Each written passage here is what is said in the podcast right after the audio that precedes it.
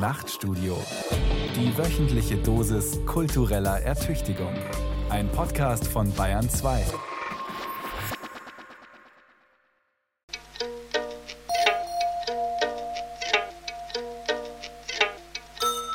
Das Hörspiel ist eine offene Form. Die Hörsensation, die allein den Hörer vom Fernsehapparat weglocken kann, wird realisiert von Autoren, Dramaturgen und Regisseuren. Sie sollten sich stets bewusst sein, dass sie machen können, was sie wollen, dass es für das, was sie ausprobieren wollen, keine Grenzen gibt. Alles ist möglich, alles ist erlaubt. Das gilt auch für das Hörspiel. Die Freiheit als Programm. Helmut Heißenbüttel 1968 in seinem Horoskop des Hörspiels. Damals schien die Zukunft rosig. Und heute? Ich mache jetzt gleich den Realitätscheck und schlage das Halbjahresprogramm eines ARD-Senders auf. Nicht jeder Sender gönnt dem Publikum übrigens noch ein gedrucktes Programmheft von ihrem Rundfunkbeitrag, werte Hörer. Da liest man dann nach dem Roman von oder nach dem gleichnamigen Theaterstück von von wem? Na, von Juli C., Heinz Strunk, Florian Zeller oder Patricia Highsmith zum Beispiel. Meine Güte, Hörspiele für Leute, die ihre Lesebrille verlegt haben. Was soll jetzt daran schlimm sein? 70 Hörspiele sendet dieser Sender im Halbjahr. Die Mehrteiler eingerechnet sind die Hälfte davon Bearbeitungen. Als Hörspielautor, der seit 30 Jahren im Geschäft ist, sehe ich das so. 33 Abende, die für Originalhörspiele wegfallen. Geld, das Hörspielautorinnen und Autoren nicht verdienen. 33 vertane Chancen für autonome Radiokunst. Denen gegenüber stehen riesige Strecken von Mehrteilern, etliche davon nach gemeinfreien Klassikern. Das heißt, für die ollen Kamellen muss kein Autorenhonorar bezahlt werden. Die Bilanz unserer Stichprobe jeweils 50-50. Knapp. Zugespitzt mit Heißenbüttel gesprochen, alles ist möglich, solange es eine Zweitverwertung eines Stoffes im Radio ist. Das hat Folgen. Pessimistisch gerechnet geht die Hälfte der Honorare und Tantiemen an Leute, die keine Originalhörspiele herstellen. Warum ist das so? Wieso bekommen wir statt des Originals ständig Ersatzprodukte geliefert? Dafür gibt es mehrere Gründe. Bei Vorlagen wissen die Redaktionen, was sie bekommen. Arbeit mit Autorinnen und Autoren kostet Zeit. Es gilt, Talente zu finden und sie zu betreuen, wenn sie das Medium nicht kennen. Und auch intern macht ein fertiges Buch die Arbeit leichter. Denn auch die verschlossensten Vorgesetzten geben Gelder frei, wenn sie das Zauberwort Bestseller hören. Und dann ist auch gleich ein Hörbuch mit im Paket. Das stellen die Verlage in Aussicht. Damit rechnen sie sogar. Das Verkaufsmodell heißt Bestseller in Zweitverwertung. So kann der Teufel auf dem größten Tantiemenhaufen scheißen. In der Folge ist ein Markt für Bearbeiter entstanden. Wer einen Roman oder ein Theaterstück für das Radio einrichtet, bekommt annähernd so viel wie ein Autor. Auch die Ausschüttungen der Verwertungsgesellschaft Wort sind ähnlich hoch. Ist ja auch eine Menge Arbeit. Oft sind die Regisseure, manchmal auch die Dramaturgen die Bearbeiter. Wer bei Bearbeitungen ebenfalls gut mitverdient, sind die Zwischenhändler, also die Verlage und ihre Literaturagenten. Wobei, ich habe hier eine Hörspielkassette. Wie alt sind Sie? Eine Kassette mit Fünf Mann Menschen von Ernst Jandl und Friederike Mayröcker. Ach so, kenne ich. Ein tolles experimentelles Sprachspiel. Liebevoll handgemacht fürs Radio. In den dunklen Zeiten vor den Mediatheken waren Tonträger oft die einzige Möglichkeit, eine Produktion mitzubekommen, wenn ich arme Hörerin nicht zu einem bestimmten Zeitpunkt eingeschaltet hatte. Damals wagten sich mutige Kleinverleger auch mal an eine Schallplatte oder CD. Klinge ich alt oder schlimmer noch, nostalgisch? Tja, heute findet nur unglaublich selten die Produktion eines verlagsfreien Autors den Weg auf die Vertriebsplattformen der Audioverleger. Selbst einer der erfolgreichsten Hörspielautoren, Paul Plamper, vertreibt seine Produktionen über seine eigene Website, Hörspielpark. Nolens Wohlens, wenn ich so sagen darf. Bestsellerrechte sind teuer, gerade wenn noch Agenturen als Zwischenhändler auftreten aber sie sind auch risikolos. Bestseller ist das anerkannte Codewort für natürlich denke ich Programmgestalterin immer an meine Hörer. Und das übersetzt sich wiederum in die Behauptung, unser geliebtes ARD, ZDF, ORF-Publikum zieht das Bewährte dem Unbekannten vor. Oder gar dem verstörend Experimentellen, Gott bewahre. Der Börsenverein des deutschen Buchhandels lenkt, der Rundfunk trottet hinterher.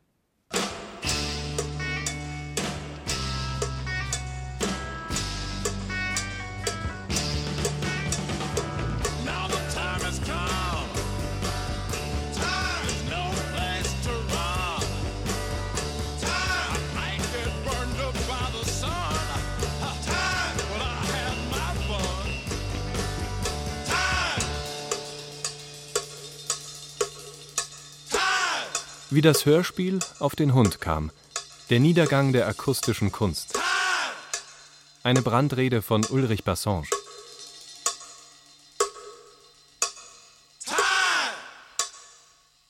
Ich als Autor, der seit Jahrzehnten vom Funk lebt, behaupte, dem Hörspiel geht es schlecht. Das Hörspiel hat Probleme. Das Hörspiel stand auf jeden Fall schon mal besser da als heute.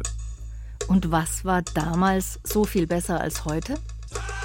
Damals fungierten die öffentlich-rechtlichen Anstalten als Mäzene, hat mal Friedrich Dürrenmatt geschrieben, dessen Stücke später weltweit gespielt wurden.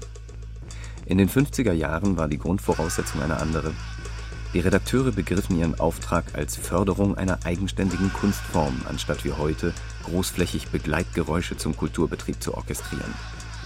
Dramaturgen fassten Geld an, damit Autoren sich was ausdenken Rund um die Gruppe 47 schrieben Autoren Hörspiele, deren Honorare ihr Überleben sicherten. In einer noch im Aufbau begriffenen Verlagslandschaft.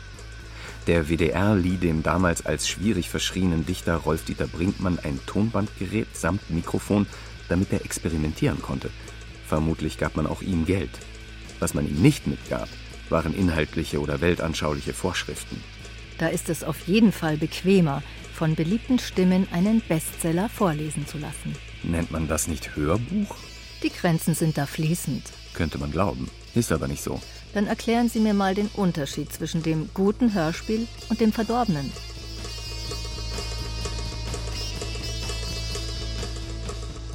Dieser Essay will kenntlich machen, wie sich das Hörspiel, die Hörspielproduktion, die Autorschaft, die Definition des Hörspiels und seine Rezeption und Förderung verändert haben. Wir werden uns ein wenig in der Vergangenheit umhören müssen, um unsere Schlüsse zu ziehen. Damit nicht in 20 Jahren der nächste Essay geschrieben wird, der dann das Aussterben einer wunderbaren, vielgestaltigen Gattung beklagen muss.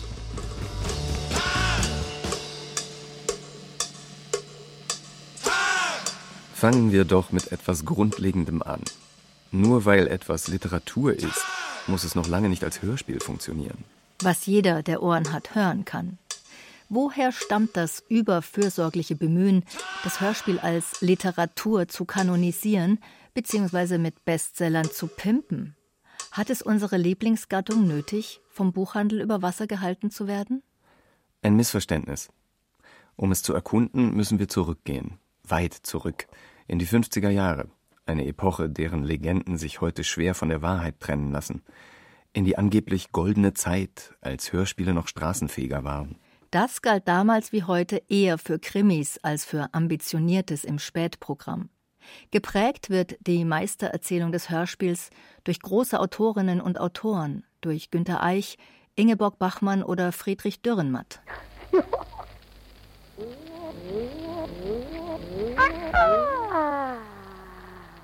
Aber es ließe sich auch eine andere Geschichte erzählen. Eine des klanglichen Experiments, in den 50er und 60er Jahren nutzen forschende Musiker und Tontechniker die Studios nicht nur, um etwas aufzuzeichnen. Sie spielen mit dem Mischpult, kollagieren Tonbandschnipsel, erzeugen bislang unerhörte Klänge durch Überlagerung, Beschleunigung, Verzögerung und erste Effektgeräte. Das geschieht zunächst in Paris, Köln, London und München. Die Protagonisten dieser künstlerisch-technischen Avantgarde erzeugen neuartige Klangfarbenmusik die es ohne die Möglichkeiten der Hörfunktechnik nie gegeben hätte. Sie möchten Tabula rasa schaffen, um das Goebbels-Gespenst der stählernen Romantik auszutreiben. Wie reagieren die Dramaturgen in den Hörspielabteilungen auf die antiemotionalen Maschinenklänge, die sich ja eigentlich dem Diktat der Erzählung verweigern? Die haben ihre Karrieren größtenteils nicht im Radio, sondern in Verlagen begonnen und stehen der Idee einer reinen und sehr abstrakten Lautsprechermusik ablehnend gegenüber. Andere, wie der Dramaturg Hans-Jörg Schmidhenner, haben nicht die Macht, sie im Hörspielprogramm zu platzieren, aber er porträtiert sie früh im Nachtstudio des BR.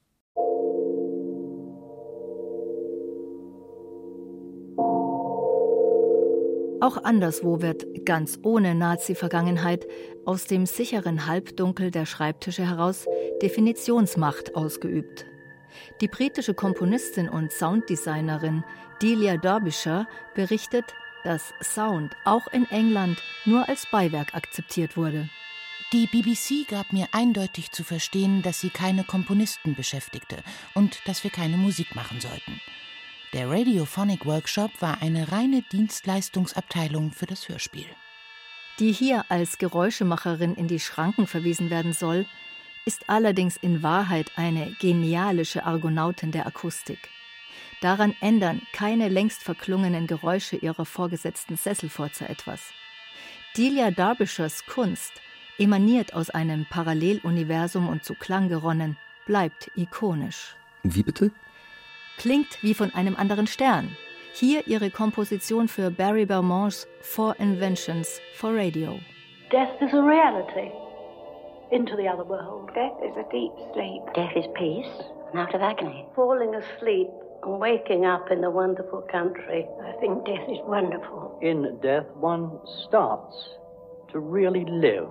Death is a reality into the next world. It is the next phase of our life our existence. Death is a peaceful sleep. The shedding of skin. The relief from pain and agony. The shedding of skin. Death is when God finishes with you on earth and wants you to enter heaven. This is wonderful for the, for, for the hereafter. It is the passing on of our spirit into another world. Früher war also auch nicht alles super. Aber was haben diese 50 Jahre zurückliegenden Debatten mit uns und dem maroden Zustand des Hörspiels zu tun? In der Rückschau zeichnen sich Konfliktlinien ab. Und der Konflikt zwischen Literatur und Klang schwelt bis heute. Klang ist aber für das Hörspiel keine Garnitur, sondern Essenz. Ich möchte sogar sagen, essentieller als die Frage nach der Literarizität. Währenddessen auf der anderen Seite des Atlantiks John Cage, der bereits mit dem Hörspiel experimentiert hat, schreibt Musikgeschichte. Am 29. August 1952 entlässt er das Geräusch samt der Stille in den Status der Gleichwertigkeit aller Klänge. Für vier Minuten und 33 Sekunden. So der Titel seiner Komposition, die den Pianisten David Tudor scheinbar untätig vor der Klaviertastatur platzierte. Er und das Publikum sehen sich gezwungen, der Stille zu lauschen. Die natürlich keine ist sondern durch Stuhlknarren, Husten, Unruhe und vielleicht gelegentlich durch die Sirene eines vorbeifahrenden Polizeiautos zu Klang wird. Aber das ist doch Musik und kein Hörspiel. Da frage ich zurück, warum kann ein Hörspiel keine Musik sein? Und warum stellen wir diese Frage nicht mit gleicher Härte an die Literaturadaption? Cages Werk war, so würde ich sagen, genauso Musik wie Hörspiel, nämlich im Sinne eines doppelten Imperativs. Hör und Spiel. Ein toller Aphorismus von Ernst Jandl und Friederike Mayröcker. Im gerade umerzogenen Deutschland der 50er Jahre gesteht man dem Geräusch im Radio nur eine einzige Daseinsberechtigung zu: die Unterstützung akustischer Illusionen. Noch lieber würde der verinnerlichte Erzählduktus des Jahrzehnts das Getöse der Welt völlig von der inneren Bühne verbannen. Protestantisches Weihewort statt entfesselter Klanglichkeit. Eine feste Burg sei uns das Wort. Wie konnte das geschehen? Dafür müssen wir noch tiefer in die Gruft der Hörspielgeschichte hinabsteigen, um die echten Leichen zu finden. Ende der Roaring Twenties stoßen wir auf eine mediale Revolution, die der Welt das Radio, die elektrische Klangverstärkung und den Tonfilm bringt. Ohne diese dreifache Konvergenz ist die Urszene der freien Klangkunst nicht denkbar. Denn die Tonspuren der Filmrollen können, lange vor Erfindung mobiler Aufnahmegeräte, auch zur reinen Tonaufzeichnung verwendet werden. Gewusst wie. Was Radiozauberer Walter Rothmann 1930 unter Verwendung von Berliner Alltagsgeräuschen realisiert, ist keine Literatur.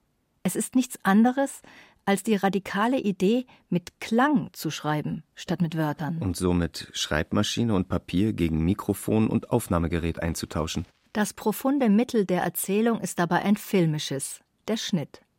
Ruttmann montiert die gesammelten O-Töne eines Wochenendes mit der Schere zu einer musikalischen Collage, die Sprache, Musik und Geräusch in demokratischer Weise gleich behandelt. Wir halten fest, Weekend bleibt ein Einzelfall. Bloß warum? Es gab Menschen, die seine Fortschreibung verhindert haben. Aber für einen kurzen Augenblick im Jahr 1930 haben die Hörerinnen und Hörer vor den Detektorempfängern den Eindruck, der Geburt von etwas gänzlich Neuem zu lauschen. Da wäre ich gern dabei gewesen. Statt ans eigene Medium zu glauben, versuchen die Herrschaften in den Programmabteilungen der neuen Kunstform Hörspiel im ebenfalls jungen Medium Radio die Weihe des klassischen Kanons zu verleihen. Ein bisschen wie die enervierenden Literaturbearbeitungen heutzutage. Schon 1930 trauen die Macher dem eigenen Medium nichts zu. Dabei hätte die Maschinenkunst Hörspiel mit ihren eigenen Entfaltungsmöglichkeiten im heraufdämmernden Zeitalter der technischen Machbarkeit den geborgten Glanz gar nicht nötig. Andererseits stellt sich damals wie heute die bohrende Frage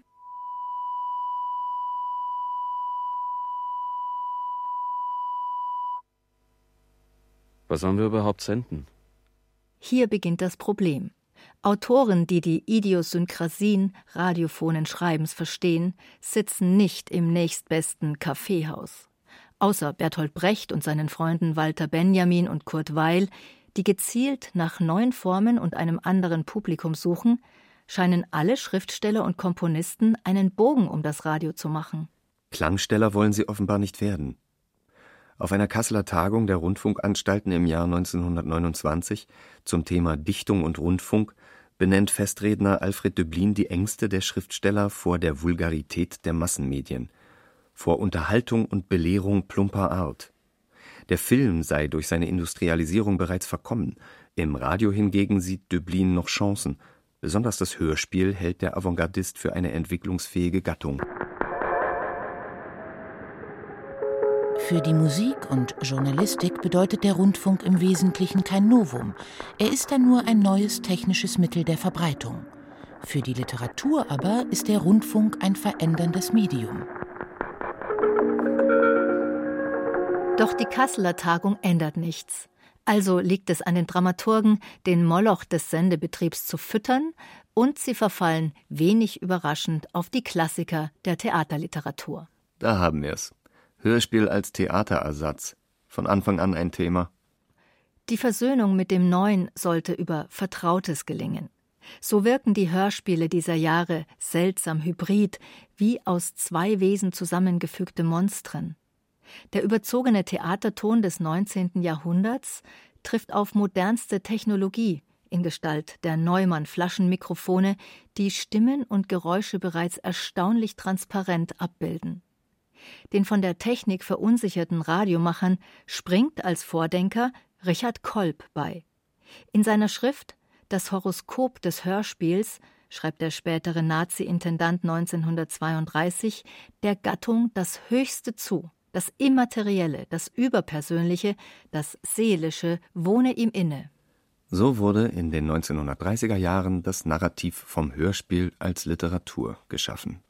Man könnte auch sagen, dem Hörspiel wurde ein Korsett verpasst, aus dem es sich bis heute nicht vollends befreit hat.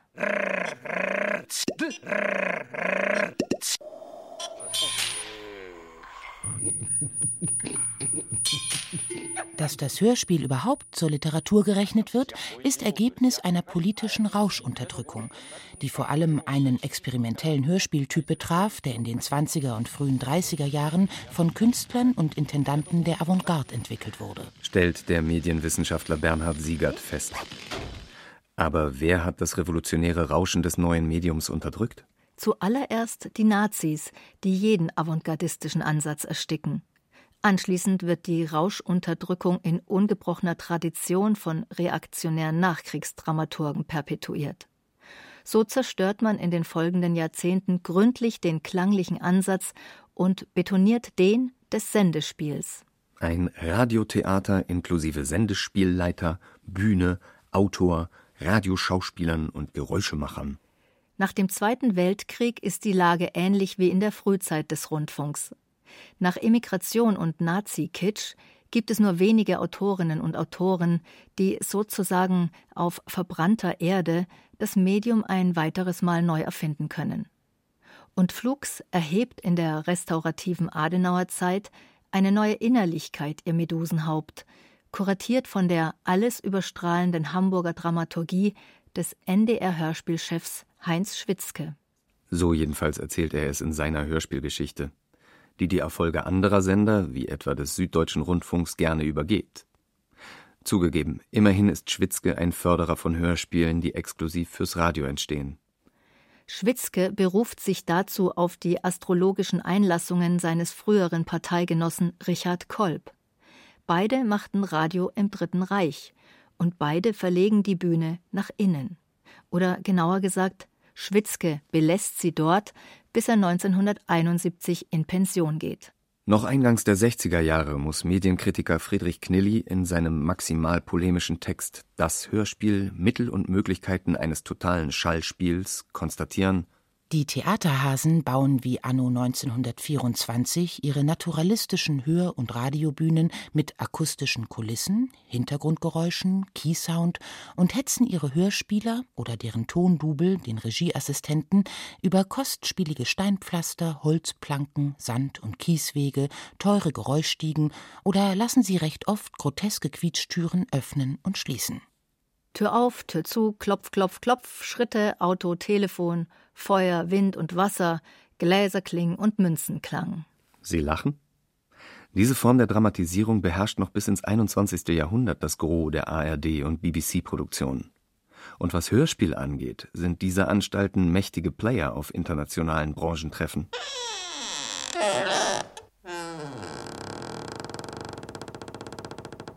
Jetzt müssen wir über eine akustische Ölpest der Moderne reden. Sie nennen es Sounddesign. Wir nennen es Klangersatz. Denn die Leerstelle der Bühne nimmt heute das episch-cineastische Ideal ein. Statt protestantischer Geräuscharmut kann es nun gar nicht genug sein, was da durchs Dolby-Panorama träufelt. Dieses Kino im Kopf pflegen vornehmlich Adaptionen zumeist forensischer Belletristik, Krimis und Historienschinken. Von Fachleuten festivalkompatibel gebürstet, ergießt sich visueller Erlebnisersatz aus dem skandinavischen und angelsächsischen Raum im breiten Strahl über das Auditorium, gepimpt mit Subbässen, sechskanaligem Sounddesign und saugeil angefetteten Synchronprofistimmen. Nicht zu vergessen als Emotion Lotion das bewährte Herr der Ringe oder Harry Potter Musikkonzentrat, für das hin und wieder öffentlich-rechtliche Sinfonieorchester bemüht werden. Musiker und Komponisten als Dienstleister. Doch Dienst woran? An der Umsetzung illusionistischen Hörkinos? So cinephon wie möglich? Sollten die Pessimisten recht behalten haben? Müssen wir für unser geliebtes Hörspiel das Wort Kunstgewerbe in den Mund nehmen? Oder wiederholt sich die Geschichte, wie Marx gesagt hat, zweimal? Zuerst als Tragödie, dann als Farce? Der erste Rückschritt als Kriegsfolge, der zweite als Entledigung von eigenen Ansprüchen? Das Hörspiel ist heute zwar quicklebendig, dank hoher Mediathekenabrufzahlen, bewegt sich aber tump wie ein Zombie, ein Untoter, der ohne Richtung voranstolpert und nach Bestsellerfleisch giert. Phantomschmerz und Phantomhören liegen dicht beieinander, wenn der Fake-Realismus am Werk ist. These. Solcher Art lärmende Beschwörung der Optik verhindert ein tatsächlich reiches Hören. Denkpause. Wie bitte? Fünf Sekunden Hördiät. Okay.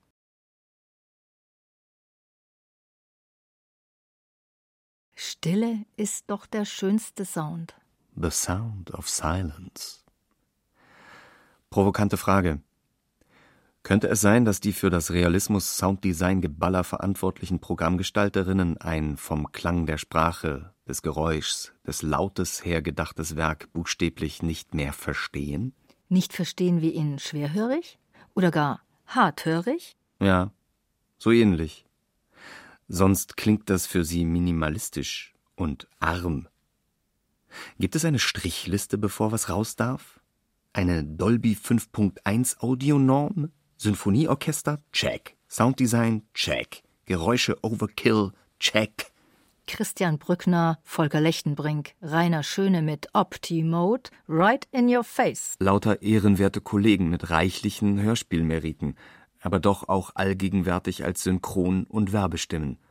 Solchermaßen der fetten Streamline des Profisprechs verfallen, sind die Hörspielredaktionen taub für das, worauf es eigentlich bei der Klangkunst ankommt. Die Musik der Wörter, die feinen Nuancen der Metasprache die Austriazismen bei Ernst Jandl oder Gerhard Rühm, die Bavarismen bei Paul Würs O-Tongebern, ripuarische Schwingungen des Eifelplatz im Vortrag von Michael Lenz, das sprachliche und nonverbale Tasten in den Versuchsanordnungen von Claude Salmoni. Stattdessen wird ins Mikrofon gebrüllt, geschnauft, gesäuselt und was die thespische Resterampe sonst noch so hergibt. Vor allem gebrüllt. Gefühlsersatz. Wie auf dem Theater daneben wieder von dem wir uns jetzt endlich verabschieden. Im Gegensatz zu dieser Kasperle- und Gruselfilmdramaturgie proklamiert der Theorie-Berserker Friedrich Knilli 1961 das Design eines Hörspiels das sich des radiophonen Instrumentariums genauso bedient wie Musik konkret und elektronische Musik. Ein Hörspiel, das den Illusionismus des herkömmlichen Hörspiels überwindet und die Bühne aus der Fantasie in das Zimmer des Zuhörers verlegt. Ein Hörspiel, das ein Schallspiel ist. Bereits vor dem magischen Jahr 1968 hat sich das eine oder andere Stück weit entfernt vom Erzählduktus des 50er Jahre Hörspiels Ferdinand Krivet kollagiert Originaltonmaterial, Peter Handke hat schon mal durchnummeriert. Hörspiel 1, Hörspiel 2, Hörspiel 3. Wolf Wondracek unterläuft die Definitionsmacht des Erprobten. Intellektueller Leerlauf klingt bei ihm so. Unter dem Wort Hörspiel stellen sich die Hörer eines Hörspiels ein Hörspiel vor. Ich vertausche den Schreibtisch des Autors mit dem Sitz am Mischpult des Toningenieurs. Meine neue Syntax ist der Schnitt. Meine Aufzeichnung wird über Mikrofone, Aufnahmegeräte, Steuerung, Filter auf Band vorgenommen. Die Montage macht aus vielen hundert Partikeln das Spielwerk. Paul Pörtner, Multitalent, Theatermacher und Hörspielerneuerer, hat Knillis Wort vom Schallspiel ernst genommen und sich auf die Seite der Produktion geschlagen. Ich finde das Wort Hörspiel sehr anregend, denn es nennt zwei Bereiche, den Bereich des Hörens und den Bereich des Spielens. In beiden Bereichen tummle ich mich gerne. Danke, Herr Pörtner. Endlich haben wir einen weiteren Kronzeugen. Neben Friederike Mayröcker und Ernst Jandl natürlich. Das Hörspiel ist ein akustischer Ablauf, der sich von Musik dadurch unterscheidet, dass sein Material hauptsächlich aus gesprochener Sprache besteht. Ohne eine Übereinkunft dieser Art könnte das Wort Hörspiel auch dasselbe bedeuten wie das Wort Musik. Weiter wird vorausgesetzt, dass die Wiedergabe durch den Rundfunk erfolgt. Sonst könnten Leute zusammenkommen, das Zimmer abdunkeln oder die Augen schließen und mitsammen ein Hörspiel spielen. Im Zeichen des Skorpions Exakt am 14. November 1968 sendet der Südwestfunk das erste gemeinsam produzierte Hörspiel des österreichischen Autorenduos Ernst Jandl und Friederike Mayröcker. Es heißt Fünf Mann Menschen. Das menschliche Leben von der Wiege bis zur Bahre als akustisches Piktogramm, verdichtet und verknappt bis zur Kenntlichkeit mit den Mitteln der konkreten Poesie. Tod dem Adjektiv, sprachlicher Minimalismus, Infragestellung von Plattitüden, Verknappung statt Auswalzen. Das genaue Gegenteil der zehnteiligen Serials von heute. Warum bezeichnet ausgerechnet dieses gerade mal eine Viertelstunde lange Werk die Geburtsstunde des neuen Hörspiels? Diese Antwort ist einfach. Mit fünf Mann Menschen beginnt die öffentliche Anerkennung experimenteller Bestrebungen im Radio. Eines darf nicht vergessen werden. In den 1960ern ging es auch und vorrangig um die Hörsensation, die allein den Hörer vom Fernsehapparat weglocken kann. Ja, wirklich. Man glaubte offenbar an Stereo-Hörspiele, für die die Leute Bonanza oder bezaubernde Genie ausschalten würden. Rührend. Dass es dem neuen Hörspiel zwischen Feldaufnahme, Improvisation, Sprach- und Schallspiel wahrscheinlich nur bedingt geglückt. In den feisten 50ern, als die Familie noch traut vereint ohne Fernseher vor der Funktruhe saß, gab es im Radio noch Straßenfeger. Dafür geht es dem neuen Hörspiel wie der Band Velvet Underground. Jeder von den wenigen, der sie damals gehört hat, hat seine eigene Band gegründet. Dem Autor dieser Philippika ist das jedenfalls so ergangen. Als er, ein Knabe noch unter nächtlicher Bettdecke, unversehens im bayerischen Rundfunk auf die unerhörte Klangkunst Mayröckers, Jandls, Rohr Wolfs, Gerhard Rühms und Mauricio Kagels stieß. Aus so einem musste einfach ein Hörspielmacher werden. Am besten sofort. Das neue Hörspiel beschreibt eine kurze Epoche, in der die akustische Kunst ganz bei sich selber war, in der gespielt werden durfte, in der die Technik erforscht wurde und vor allem in der der Terror der Narration für einige Augenblicke aussetzte. Die Idee hieß Freiheit. Klingt so, als hätten wir wieder ein Problem, denn all das gibt es nicht mehr. Siehste? Denkpause.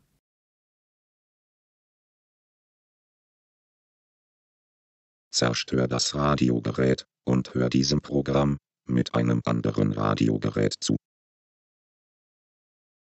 Was ist eigentlich danach passiert? Nichts bleibt ewig neu. Wie das seiner Stiefschwester der Pop-LP auch passiert, ist das neue Hörspiel plötzlich nicht mehr in den Charts. Die bleierne Zeit bricht an. Die Zeit des kettenrauchenden SPD-Hauptmanns Helmut Schmidt und seiner Gegenspieler der RAF. Das Fernsehen gewinnt an Bedeutung. Und auf welche Lösung verfallen die Redaktionen? Genau. Sie holen das Raunen der Innerlichkeit und die Quietschtüren wieder aus der Rumpelkammer. Zweimal wird Hörspielchens Schneewittchen Sarg, gefertigt aus dem Panzerglas der Einfallslosigkeit, von einem schweren Hammer getroffen. Nein, ich meine nicht den kurzweiligen Sechsteiler per Anhalter durchs All des Bayerischen Rundfunks nach dem Roman von Douglas Adams. Co-produziert von SWF und WDR? Sondern Der Mann im Fahrstuhl des Musikers und Theatermannes Heiner Goebbels. Hörbar keine Fahrstuhlmusik. Goebbels macht 1988 mit Hilfe der besten Musiker der New Wave und Jazz Avantgarde aus einer unterkühlten Angestellten-Geschichte von Heiner Müller ein einzigartiges akustisches Inferno. Obendrein erscheint das Ganze auf CD, als das noch cool ist. Das zweite Erweckungserlebnis Schneewittchens ist der Amtsantritt des neuen BR-Hörspielchefs Christoph Lindenmeier. Er holt Leute wie Andreas Ammer, der das Hörspiel von Hitparaden und Sportberichten her denkt. Auch der Autor Bassange verdient gelegentlich Geld mit Hörspielen und Kompositionen. Von heute aus gesehen stellt sich diese Ära als ein Anknüpfen ans neue Hörspiel dar. Und ähnlich erbittert werden auch die Hörspiel-Pop-Theorien des BR-Dramaturgen Herbert Kapfer bekämpft, die Hörspiele nicht von anderen Sendern übernommen und die Macher diskreditiert. Hart waren die Schnitte, Blenden waren verboten. Schön war die Zeit. Aber auch Avantgardisten können verknöchern zu Vertretern einer reinen Lehre. Das WDR-Hörspiel unter seiner Leiterin Martina Müller-Wallraff übernimmt das Ruder, treibt das Pop-Hörspiel weiter voran, holt mit Christoph Schlingensief den Trash an Bord, mit Georges Cameron den Politpunk und lässt Bassange dort seine verschlungenen Wege als Autor, Komponist und Regisseur eigener Werke gehen. Ja, Schön war die Zeit. Aber steht das Hörspiel heute nicht vor ganz anderen Herausforderungen? Ich sag mal Streaming, Podcasts, Dominanz optischer Medien, Volkskrankheit ADHS, Facebook, Netflix, Pornhub, Spotify. Das Radio hat versucht zu antworten, teilweise schon bevor die Frage überhaupt gestellt war. So kam der Leviathan in die Welt. Die zehnteilige Literaturbearbeitung, ach, was sag ich, zwölf, zwanzig, unendlich, ein Sprung ins Jahr 2000. BR-Hörspielchef Lindenmeier erfindet den hochliterarischen Mehrteiler. Der Zauberberg von Thomas Mann wird bearbeitet. Ein Hörbuchverlag bringt die erste Multi-CD-Box aus ARD-Fertigung heraus. Davor gab es genau genommen schon Herr der Ringe beim WDR 1992. Elf CDs. Aber egal, das war zu früh. Zu lange vor Peter Jackson. Wird heute übrigens als LP-Edition verkauft. Retro geht immer. Meerwind machen Der Zauberberg und das folgende Moby Dick. Unzählige teure Schachteln folgen, bis kein Hörer mehr Geld hat. Jeder Sender, der auf sich hält, macht sich auf die Jagd nach abgelaufenen Urheberrechten oder Bestsellerschnäppchen. Aber gleichzeitig lanciert der BR das Publikumsfestival Intermedium, das die überfällige Neudefinition von Hörspiel und Medienkunst wagt. An Bord in seltener Einigkeit die gesamte ARD und der Deutschlandfunk. Euphorie breitet sich aus. Zweimal findet das Festival statt. In Berlin und Karlsruhe. Dann wird der Geldhahn zugedreht und der Spaß ist vorbei. Das dritte läutet nur noch ein zaghaftes Totenglöckchen, bevor sich Hörspielchens Sarg wieder zu schließen droht. Im neuen Jahrtausend brechen härteste Zeiten für experimentelle Formen an. Die Seite der Medienkunst wird im Zuge ARD-weiter Einsparungen spürbar zurückgedrängt.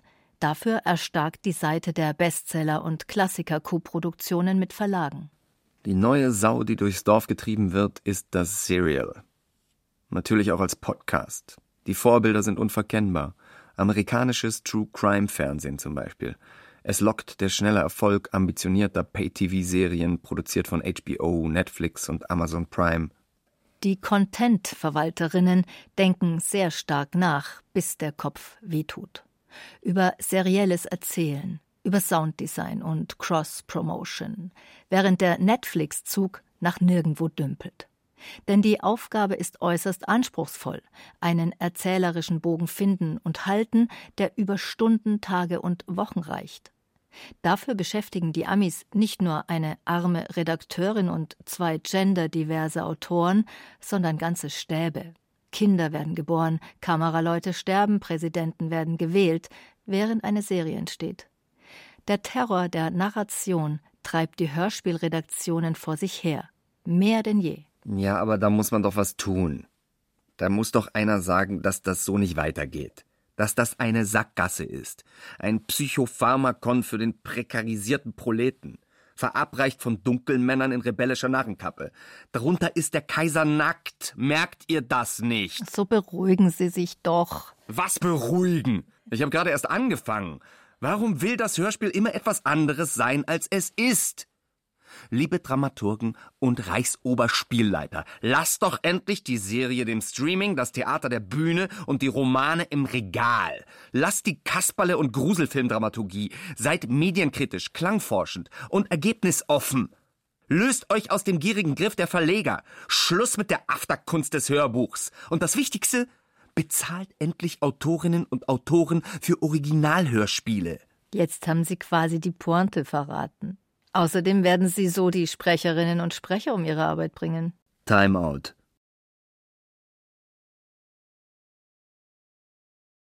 Ein Licht ist mir aufgegangen. Ich weiß jetzt, wo es hakt mit dem Hörspiel. Jetzt habe ich da mal was aufgeschrieben. Jetzt warten Sie bitte kurz.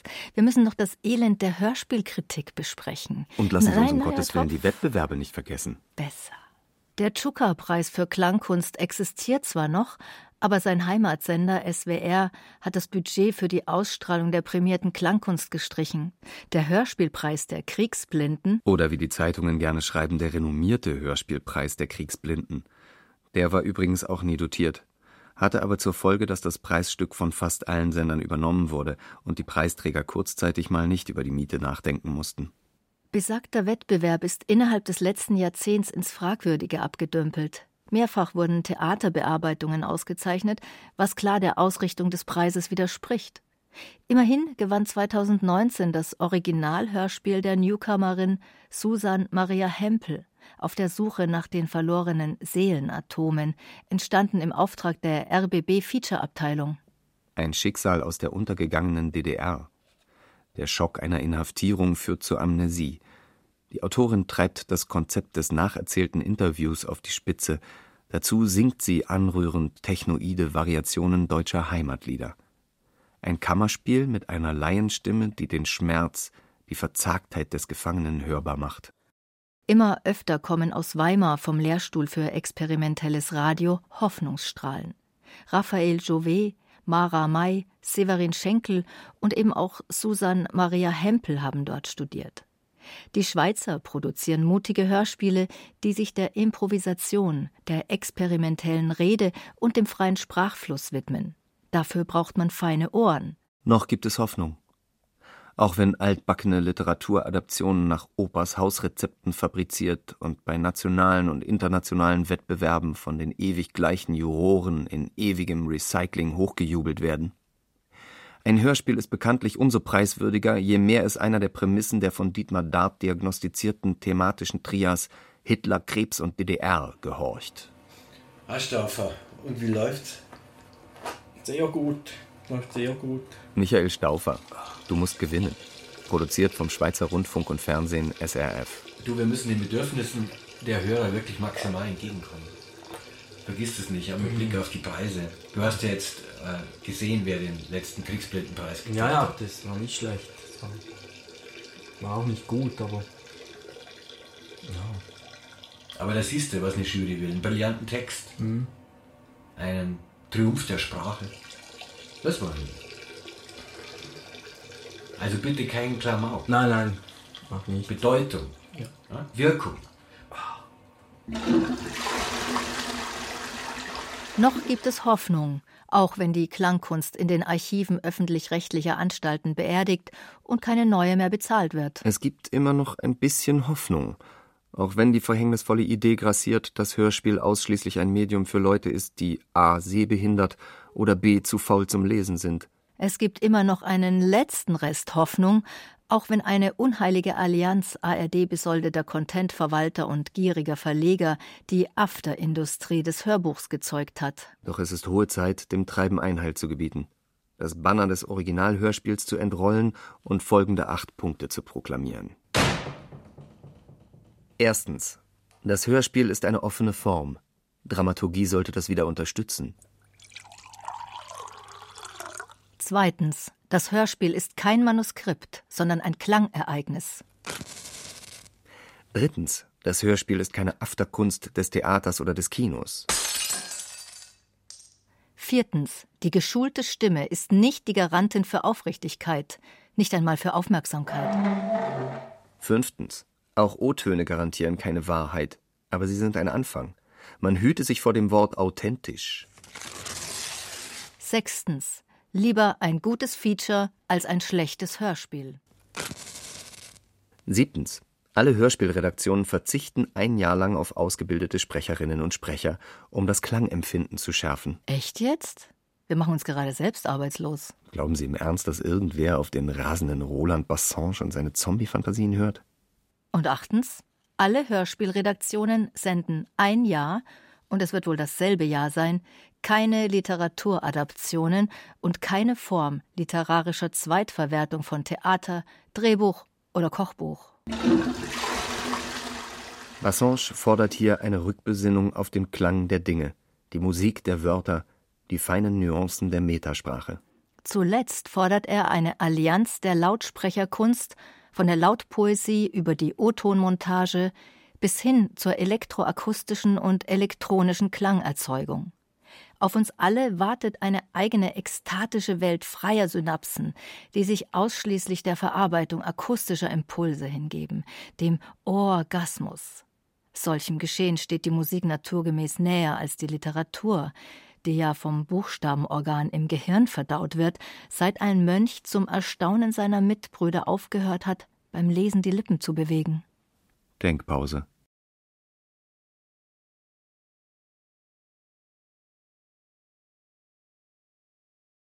Wie das Hörspiel auf den Hund kam. Der Niedergang der akustischen Kunst. Eine Brandrede von Ulrich Bassange. Es sprachen Sabine Gezelt, Xenia Thieling und Bijan Samani. Technik Christine Frei. Regie der Autor. Redaktion Martin Zein. Eine Produktion des vielfach Hörspielpreis gekrönten Bayerischen Rundfunks 2019